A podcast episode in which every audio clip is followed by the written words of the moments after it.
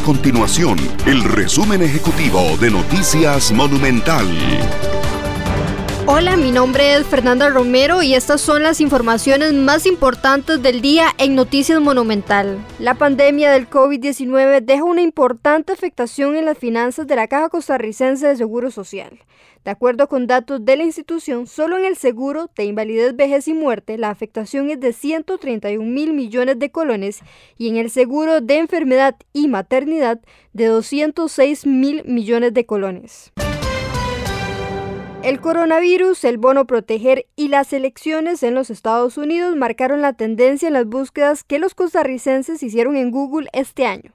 Así lo indica un informe del conocido buscador, que también destaca otros temas de búsqueda en el país como los síntomas del coronavirus, la plataforma Zoom y el Marchamo 2021.